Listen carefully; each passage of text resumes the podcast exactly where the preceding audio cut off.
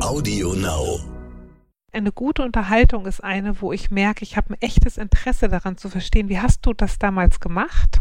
Und was hat dich, was hat deine, deine Entscheidungen informiert? Und hast du Lust, zu, was darüber zu lernen oder rauszufinden, wie ich es heute tue? Oh Mama. Räumt ihr bitte mal euren Scheiß hier weg. Mami, chill mal deine Base. Herzlich willkommen und schön, dass ihr wieder dabei seid bei einer neuen Folge von Elterngespräch, dem Podcast-Talk von Eltern für Eltern. Ich bin Julia Schmidt-Jorzig, habe selbst drei Kinder und jeden Tag neue Fragen rund ums Familienleben. Heute an Elke Schicke, Diplompsychologin, Mutter zweier Kinder, die selbst auch über mehrere Omas und Opas verfügt. Wir zwei wollen heute darüber sprechen, wie wir es schaffen, dass wir und unsere Kinder ein gutes Verhältnis zu Oma und Opa oder den Großeltern haben und man nicht immer bezüglich Erziehungsfragen oder was auch immer aneinander gerät. Wir wollen schauen, woran liegt das und wie können wir dem begegnen oder vorbeugen. Hallo Elke. Hallo. Wir sind alte Hasen, wir fangen immer gleich an, ne? Absolut. Sehr gut. Ähm, wir fangen mal ganz klein an. Also wir arbeiten uns jetzt so ein bisschen vor durch die verschiedenen Stufen der Kindheit, würde ich mal sagen. Ähm, es Mhm. bleibt spannend, also bleibt auch dran, wenn ihr kleine Kinder habt, weil nachher kommen ja die großen Sachen. Also wir fangen, wie gesagt, klein an. Wir sind schwanger, also jetzt nicht du und ich, sondern Mann ist schwanger. ja, ähm, gibt es schon jetzt was, was, was man tun kann, damit der Start mit den Großeltern gelingt? Glaubst du, Elke? Ach, ja, also man ist natürlich eine gute Frage, wie informiert man die Großeltern, ne? Und- ja, damit geht's schon mal los. Genau, wann? Damit geht's schon mal los, genau. Und auf so eine gute Frage, sich mit dem anderen Elternteil zu überlegen, was, welche Rolle wollen wir unseren Eltern eigentlich beimessen? Und ich würde mal fast ein bisschen behaupten, wenn Großeltern sind so gute Großeltern, wie die Beziehung zu den, ähm, zu den Eltern ist. Und wenn die Beziehung zwischen so? mir und meinen Eltern okay ist oder gut ist, dann können wir auch die Nervigkeiten, die auftreten, glaube ich, ganz gut besprechen. Also ich glaube, ich habe das selten gehört, dass man total Bombenverhältnis zu seinen Eltern hat und sie aber fürchterliche Großeltern sind. Mm, Naja, also das ist schon mal super interessant, dass wir darauf stoßen, denn in den seltensten Fällen, glaube ich, glauben auch Leute, die mir zum Beispiel schreiben, dass die Großeltern fürchterliche Großeltern sind. Sie nerven einfach wahnsinnig als Eltern oder Schwiegereltern. Ja, aber das haben sie ja vorher auch schon getan. Das tun sie ja nicht nur als Genau, also und da ist halt so ein Kind ein Katal also ein, ich sag mal, ein Brandbeschleuniger, ja, weil du Genau. halt dich viel schneller getroffen fühlst davon. Genau, insofern ist eine gute Frage, sich vorher schon Gedanken zu machen, wie wollen wir eigentlich, welchen Platz wollen wir unseren Eltern einräumen, wenn wir jetzt noch ein, noch ein Kind bekommen? Ja, und dann würden die meisten sagen, ja, Großeltern halt, die kommen mal. Ja, genau, aber, es, aber die Frage, genau, aber die Frage ist ja, was bedeutet das für uns? Und es hat viel damit zu tun, wie habe ich meine Großeltern erlebt? Wie eng sind wir eigentlich miteinander? Wie weit wohnen die auch weg? Ich finde es auch für viele Großeltern eine Frage, haben wir Zeit und Lust, Großeltern zu sein? Oder finden wir, wir sind mit unserer Elternaufgabe fertig und schicken gerne zu Weihnachten mal 20 Euro? Aber Also reden hilft. Ich glaube in der Tat, diese ganz simple Frage stellt man sich vorher häufig nicht. Welche Nein. Rolle sollen eigentlich deine Eltern spielen, wenn wir ein Kind haben? Und welche Rolle sollen eigentlich meine Eltern spielen? Und wie war eigentlich deine Erfahrung? Aber ich glaube wirklich, dass das total Sinn macht, denn ich erlebe das bei vielen Paaren, dass das äh, überraschend schwierig wird, wenn es dann einmal sozusagen in Sand gesetzt ist. Ja, aber also erstmal als, da will ich mal als Psychologin einhaken und Immer. sagen, Deswegen bist du ja ein, hier. Ja, danke schön. Also ein Kind zu bekommen bedeutet ja ein, ähm, einen erheblichen Reifungsschritt und auch eine Veränderung in der Familiengeometrie. Mhm. Denn ich sag mal, so ich und meine Mutter, sie ist meine Mutter, ich bin ihre Tochter. Und dadurch haben wir äh, ein, eine bestimmte Geometrie miteinander. Wenn ich jetzt ein Kind bekomme, rücke ich auf in die Riege der Frauen, die ein Kind hat oder in die Riege der Männer, die ein Kind hat. Ich gehe auf einmal in eine andere Verantwortung, in eine andere Rolle, in ein anderes Selbstverständnis. Und ich würde mal sagen, ich bin fortan zwar immer noch das Kind meiner Mutter, aber mehr auch Mutter als noch selber Kind. Weißt du, was ich meine? Also Ich weiß bleibe genau, was du meinst. Und da Na- knirscht es nämlich im Gebälk, weil häufig Richtig. Und das ist für mich für alle ein Übertritt. Es ist ein Übertritt äh, auch für unsere Mütter, die nämlich auf einmal eine Oma sind. Oder, huch, auf, mein, mein Vater sagte, was, jetzt muss ich mit einer Oma ins Bett oder wie? Ja, aber es ist ja für die auch, es ist für die ja auch ein Übertritt, auch ein Zeichen und eine Markierung. Ich bin offensichtlich jetzt eine ältere Generation und auch eine größere Entfernung in der Familie, weil sich eine neue Kernfamilie bildet. Und solange ich nur mein, ich, also nur ich und meine Eltern sind wir die Kernfamilie. In dem Moment, wo ich Kinder bekomme, habe ich eine eigene Kernfamilie und meine Eltern rücken an den Rand. Genau, und auch da könnte es ja helfen, darüber zu sprechen, wie fühlst du dich damit, Mami? Könnte- Also in dem Falle Oma, ja. Ja. Wie, wie geht's dir eigentlich damit? Ja. ähm, dass du das jetzt bist. Wie fühl also ich glaube wirklich, dieses sich überhaupt erst mal austauschen, fühlt sich das für dich auch so komisch an, dass du jetzt, dass ich jetzt mehr Mutter bin als deine Tochter oder als dein Kind oder mehr so oder mehr Vater als dein Sohn? Ähm, kann ich mir vorstellen, bringt viel Überraschendes äh, zutage, wenn man das einfach mal offen anspricht. Und ich glaube, ganz, ganz, ganz häufig passiert das einfach nicht. Man denkt, ja, wird schon gut gehen, ist doch irgendwie ne, sieben Milliarden Mal, äh, ist das jetzt schon Ja. mindestens passiert. Ähm, und wir werden das ja wohin kriegen. Und dann ist es manchmal doch erstaunlich schwierig, weil eben genau dieser Übertritt von niemandem so richtig anerkannt und benannt wird, sondern er ist irgendwie passiert und dann merkt man genau diese Reibung. Ständig redet einem jemand rein, der sich für klüger hält, obwohl bei dem Kinder haben, nämlich 40, 50 Jahre oder 30 Jahre her ist, je nachdem, wie alt die eigenen Kinder Naja, sind, wenn sie Kinder sagen, kriegen. du, also du bist jetzt als Tochter in die Führungsriege aufgerückt. Mhm. Und das ist eine interessante Frage. Also auch eine, ist nicht nur eine Generationenfrage, auch eine Frage, kann mein Vater einen Vater neben sich aushalten? Also wie ist das damit? Also jetzt mal auch, Mhm. auch liebevollen Machtstrukturen. Und kann ich dich, wo du vorher immer nur mein kleines Söhnchen warst, auch wenn du 40 bist, dich jetzt als einen vollwertigen Familienvater auch anerkennen und respektieren?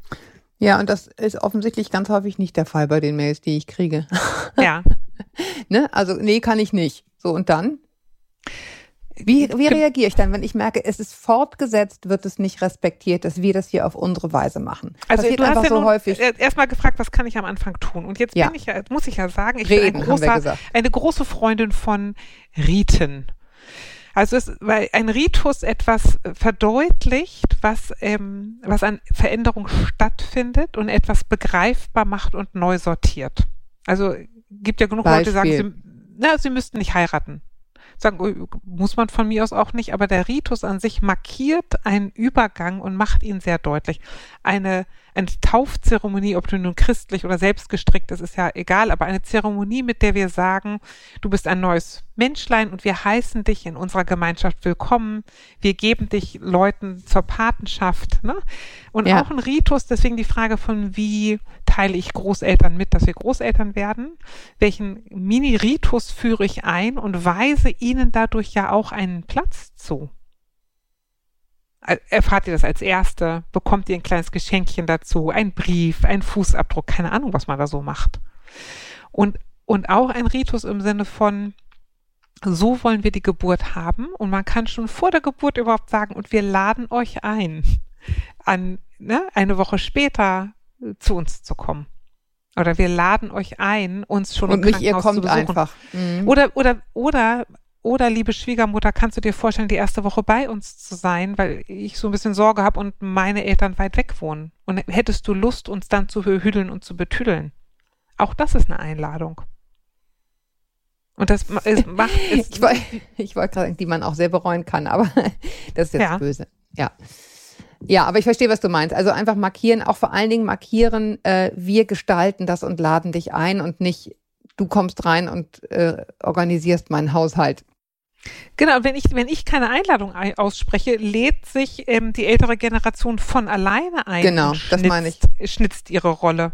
Und das kann man jetzt mal, jetzt man kann das natürlich auch besprechen, aber ich sag mal, die Form macht häufig schon sehr viel deutlich. Ja. Ähm, wenn jetzt das Baby da ist, Mhm. äh, es kommt Besuch, man freut sich, alles ist irgendwie bestens und dennoch, also man ist ja eben auch, also man ist zwar im Übertritt, aber man ist auch noch wirklich mittendrin im Tunnel. Man ist ja total noch mittendrin im Übertritt auch als Mutter. Man hat keine Ahnung, wie es geht. Ähm, äh, man ist total verunsichert und gleichzeitig hat man aber den Anspruch, dass man es selber ausprobieren will. Also im Grunde ein Klassiker, wie, wie Kinder halt immer so sind. Nur halt jetzt erwachsene Kinder. Man will es einfach alleine machen. Und dann gibt es dauernd Tipps. Also wir haben die damals schreien lassen. ähm, darfst du auch nicht bei jedem Quaken hingehen, was immer es ist. Also ich, ich mache hier natürlich die schwierigen Situationen. Ich weiß, Mhm. es gibt auch tausend Millionen andere, aber wir müssten es ja nicht machen, wenn es keine Fallhöhe hätte. Es gibt eben auch diese Situationen. Und wie schaffe ich es, dass es mich nicht so aus der Ruhe bringt? Denn kommen wird es eh. Ich glaube, das kann man klar sagen, oder? Auf die ein oder andere Weise. Ja.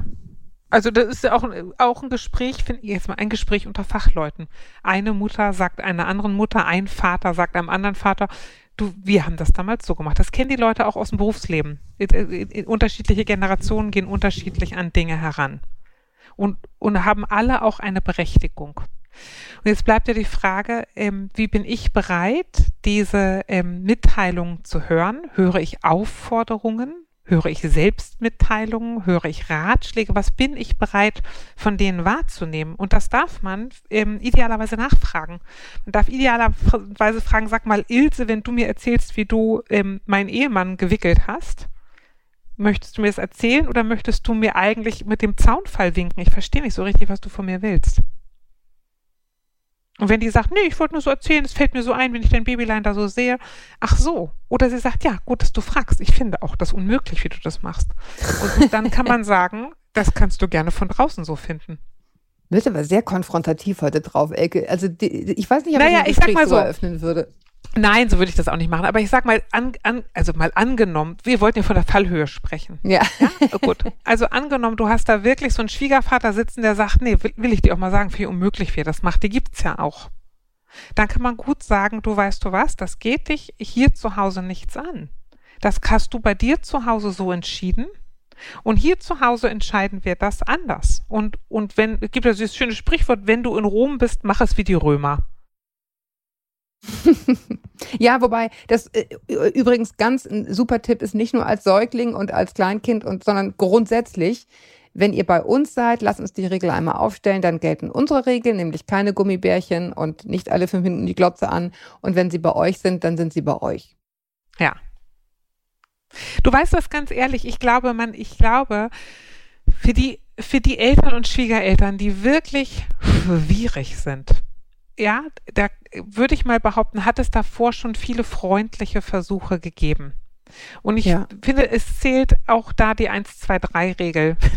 Ja. Und wenn, Ich wenn zähle auch bis das, drei und wenn du es dann nicht Na, kapiert hast, Nee, aber wenn auch das dritte Gespräch zu keinem Einsehen führt, seitens der Schwieger- oder Großeltern, dann finde ich, darf man sagen, weißt du was, ich möchte das auch nicht noch ein viertes Mal diskutieren.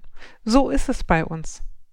Und, und ich erwarte von dir, dass wenn du hier bist, du dich an unsere Regeln hältst. Ja, das Problem kommt ja häufig dann, Elke, ähm, und da geht es nämlich auf die Paarebene, dass dann wiederum auch zwischen den Paaren, äh, den, den, Ehepartnern oder Partnern dann auch so ein Zwist entsteht. Bei meiner Mutter bist du immer so oder bei meinem Vater bist du immer so. Mhm. Und wie kriege ich das geklärt? Ja, Das ist ja nochmal eine ganz eigene Sendung. Eben. Ähm, Naja, aber das eben, nee, es, es muss jetzt in diese hier mit rein. es muss damit rein, okay, gut. Aber mal zurück zu der ersten Frage, welchen Platz wollen wir unseren Großeltern einräumen, wenn wir Eltern werden? Und da spätestens kommt ja auf den Tisch, ich kann deinen Vater nicht leiden. Und was machen wir jetzt damit? Denn sie werden ja trotzdem Großeltern sein.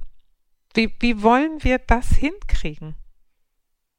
Und ich Muss- finde, ja, Muss man das dann begründen? Also, weil er mir dauernd reinredet, weil er ähm, Frauen behandelt, als wären sie, keine Ahnung, oder, äh, oder weil, weil deine Mutter dich behandelt, als wärst du fünf, dabei bist du 45 oder 35. Ja, also es macht natürlich Sinn, mein, mein, meiner Partnerin gegenüber zu sagen, warum ich ihre Mutter nicht leiden kann. Das wird ja auch nicht das erste Gespräch sein. Aber die Frage ist, jetzt, wo wir Eltern werden, wird der Konflikt, den ich mit deiner Mutter habe, nochmal viel tragender als vorher, weil vorher kann ich gut die Zähne zusammenbeißen und es an mir vorbeiziehen lassen. Wenn sich es jetzt aber auch auf mein Kind richtet, oder ich nochmal anders im Fokus stehe, weil ich jetzt mit Kind da bin und auch verletzlicher bin, ne? dann haben wir ein ganz anderes Problem zu lösen und das ist eine Frage der ersten Loyalität. Und das heißt, können sich die Eltern gegenseitig ihre erste Loyalität versichern? Mhm. Das sagen, ist das, was, glaube ich, häufig passiert. Ne? Also ich Genau. meine, ich, ich muss es jetzt einfach nochmal sagen, wir malen hier ja ein sehr düsteres Bild. So kann es sein. Ich weiß nur, wenn es so ist, dann kann es wirklich Beziehungen und Familien extrem belasten. Deswegen machen wir das hier, sage ich jetzt einfach nochmal, damit es irgendwie, ne, gibt, gibt auch andere Dinge, wo es einfach durchflutscht und fertig und es ist wunderbar. Ähm, wir, wir sprechen hier natürlich immer über die Situation, wenn es nicht so wunderbar durchrutscht, wie, wie, wie begegne ich dem? Genau, Ähm, aber das, da bleibe ich mal dabei, so dass sich die Eltern, das müssen die beiden sein, die die erste Loyalität miteinander haben. Sagen du und ich, das muss bombenfest stehen. Und dann kann ich auch als, ähm, als Tochter meiner Mutter sagen, pass mal auf, Mama, wenn du hier reinkommst und meinen Mann nervös machst, dann haben wir beide ein Problem, weil mein Mann und ich zusammengehören und du störst etwas, was nicht in Ordnung ist. Und ich möchte von dir, dass wenn du zu Besuch kommst und du bist herzlich willkommen, dann benimm dich bitte so, dass ich mich mit meinem Mann wohlfühlen kann.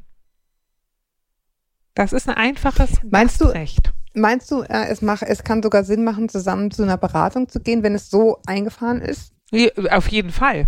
Also als zur Paarberatung sowieso, das macht mitunter auch Sinn, äh, mit den Großeltern zu sagen, lass uns doch mal gucken, was ist hier los. Wobei ich mal sagen muss, dass die Fälle, die ich so hatte, also das ist schwierig, wenn Leute sich so wenig im Griff haben, dass sie ähm, eine junge Familie so stark torpedieren und auf Bitten und Hinweise nicht reagieren.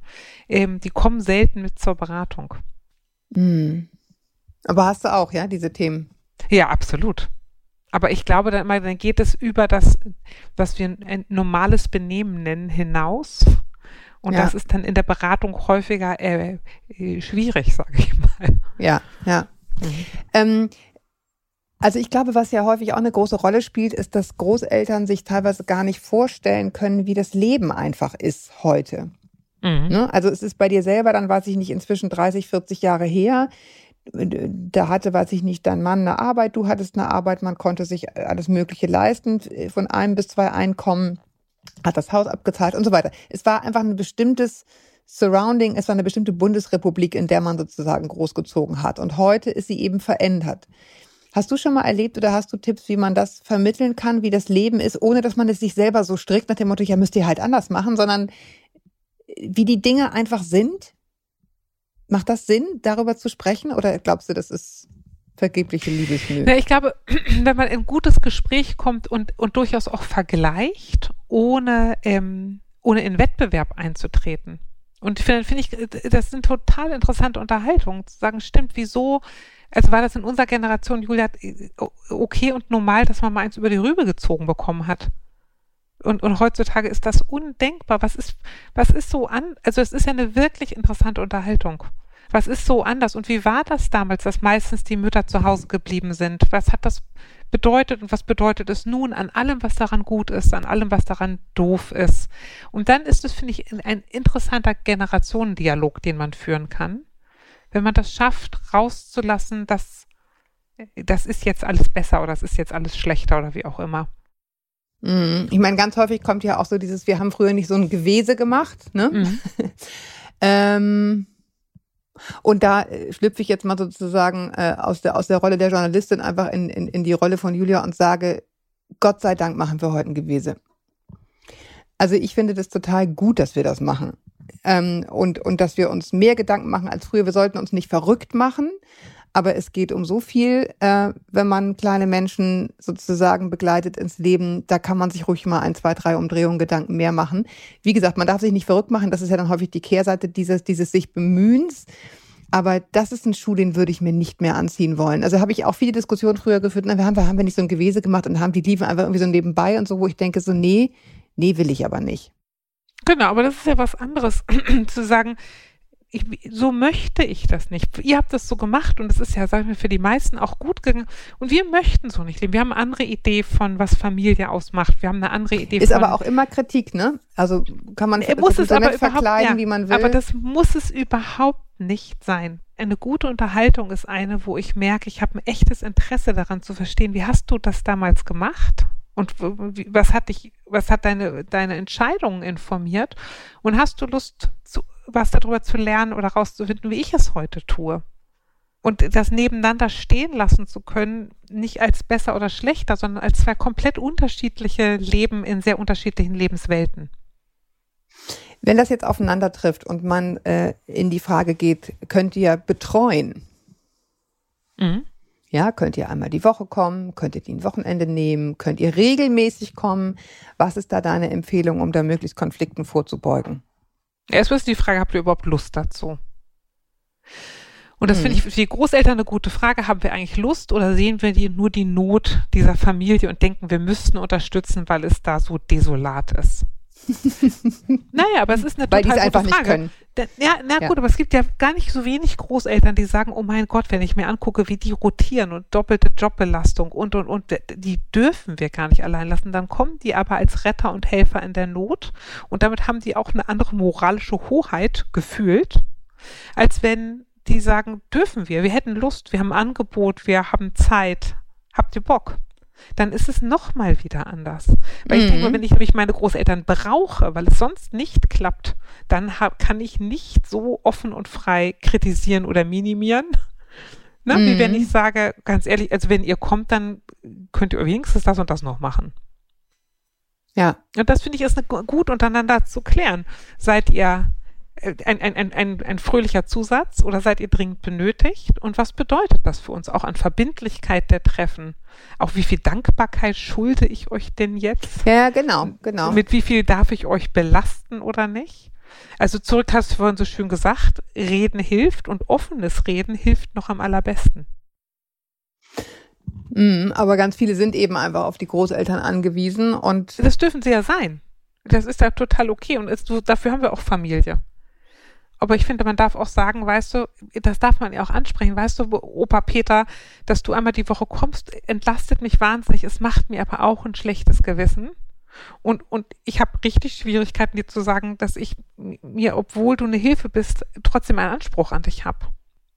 Das ist schwer für mich. Können wir darüber reden? ja, Also ich glaube, die meisten schwierigen Unterhaltungen lösen sich relativ magisch auf, wenn man sich in die Lage versetzt, über seine Bedürfnisse zu sprechen und über das, was innen drin los ist und nicht äh, scheinbar faktisch spricht, sondern sagt, ja, ich bin da, hab Angst davor oder ist mir unangenehm oder darauf kann, können Leute für gewöhnlich sehr, sehr gut reagieren. Ich habe auch ähm, neulich eine Mail bekommen von einer Hörerin, die dann fragte, muss ich eigentlich mein Kind dahin geben, obwohl ich mit meinen Eltern ein total verrüttetes Verhältnis habe? Irgendwie denke ich, ich darf ihnen die Großeltern nicht vorenthalten, aber ich merke, es ist einfach toxisch für mich und ich will es nicht. Ja, da, da siehst du, warum das Verhältnis zerrüttet ist. Das muss sie natürlich nicht. Also wenn ihr das nicht gut tut, also in dem Ausmaß, dann ist eine Frage, warum würde sie ihrem Kind etwas mitgeben wollen, was für sie selber so ungesund ist? Ja, das ist erstaunlich. Ich glaube, das ist so ein Glaubenssatz. Ähm, man darf den Kindern die Großeltern nicht vorenthalten. Also ich kenne, ich kenne einen Fall, da geht es so weit, dass ähm, die Mutter Missbrauch erlitten hat zu Hause, der Mhm. nie justiziabel geworden ist und denkt, bei meinem Kind wird es schon nicht passieren.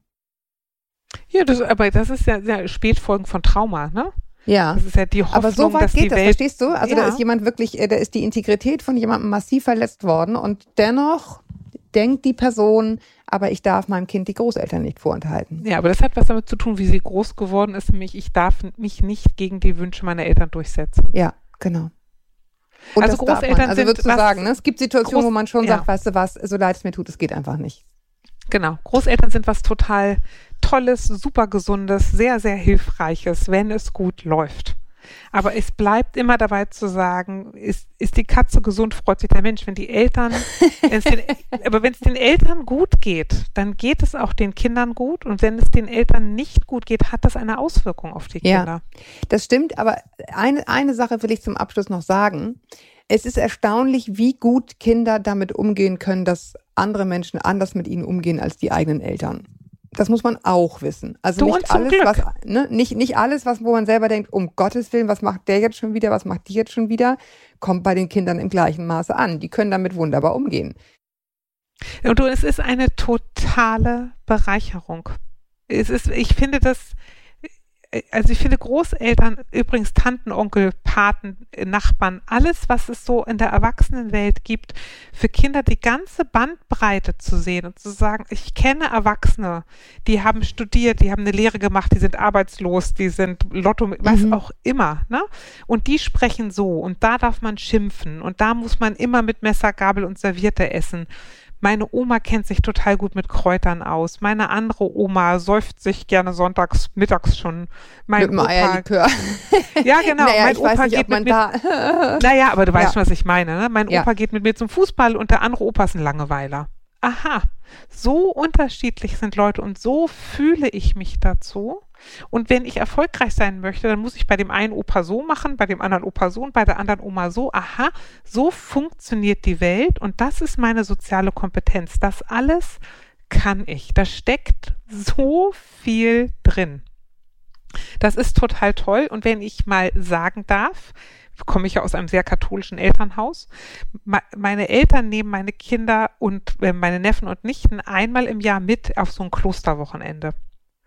Und auch wenn ich damit jetzt nicht mehr was am Hut habe, ist das für meine Kinder eine Welt, die sie begreifen oder erfahren durften, die total viel mitteilt und anders ist und die in etwas flüssig und verständlich macht, was ich gar nicht im Angebot habe. Mhm. Und das finde ich super.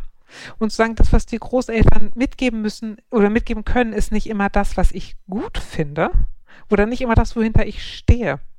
Und trotzdem etwas, was für die Kinder einen Wert haben kann. Und, und das geht auch so weit, dass ähm, mein Vater nicht immer so Sachen sagt, hinter denen ich stehe, wenn es um Politik geht. ähm, da greife ich dann auch eher ein, aber trotzdem sagen, ja, auch solche Leute gibt es und auch mit solchen Leuten kann man sprechen und argumentieren. Und das ist jetzt nichts für Kindergartenkinder, das ist jetzt was für, für Wollte ich gerade sagen, ist auch eine ne? Altersfrage, ne? Genau. Elke, darauf ein Eierlikör. Das, Ja. du, das ist ein sehr, sehr, sehr, sehr, schön- sehr, sehr schönes Schlusswort. Ich, ich danke dir. Ich, ich glaube, wir haben so ein bisschen umkreist. Ich glaube, ganz viel ist wichtig, dass die Paarebene sich erstmal darüber klar wird, was erwarten wir eigentlich von denen, was erwarten wir eigentlich von uns, wie nah sind wir uns und warum können wir den anderen sagen, hier ist jetzt unsere Grenze als Paar. Äh, Und eben gleichzeitig auch unser, unsere Ermutigung, Kinder können sehr gut damit leben und brauchen auch diese Erfahrung, dass Menschen unterschiedlich sind, auch unterschiedlich zu ihren eigenen Eltern und deren Verhaltensweisen und deren Dinkelkörner, Brötchen Ja. und so weiter. Ich danke dir, Elke. Darf ich noch eine Sache erzählen, weil ich sie so erheiternd finde? Ja, dass als meine Tochter von einem Wochenende bei meinen Eltern wiedergekommen ist, ich Abendbrot gemacht habe und sie gesagt hat, oh Mama, endlich wieder Salat. also ja. Die, zu der Frage von wie viel Süßigkeiten dürfen Großeltern den Kindern füttern. Man hat als Eltern einen Irgendwann- Grundton gesetzt und den kennen die Kinder, den schätzen sie auch. irgendwann können sie es auch sagen. In diesem Sinne, ihr Lieben, Ja? schreibt mir gerne an podcast.eltern.de, abonniert diesen Podcast, damit ihr keine Folge verpasst und bis wir uns wieder hören, haltet den Kopf über Wasser, du auch, liebe Elke. Ahoi aus Hamburg. Du auch. Adieu. Tschüss.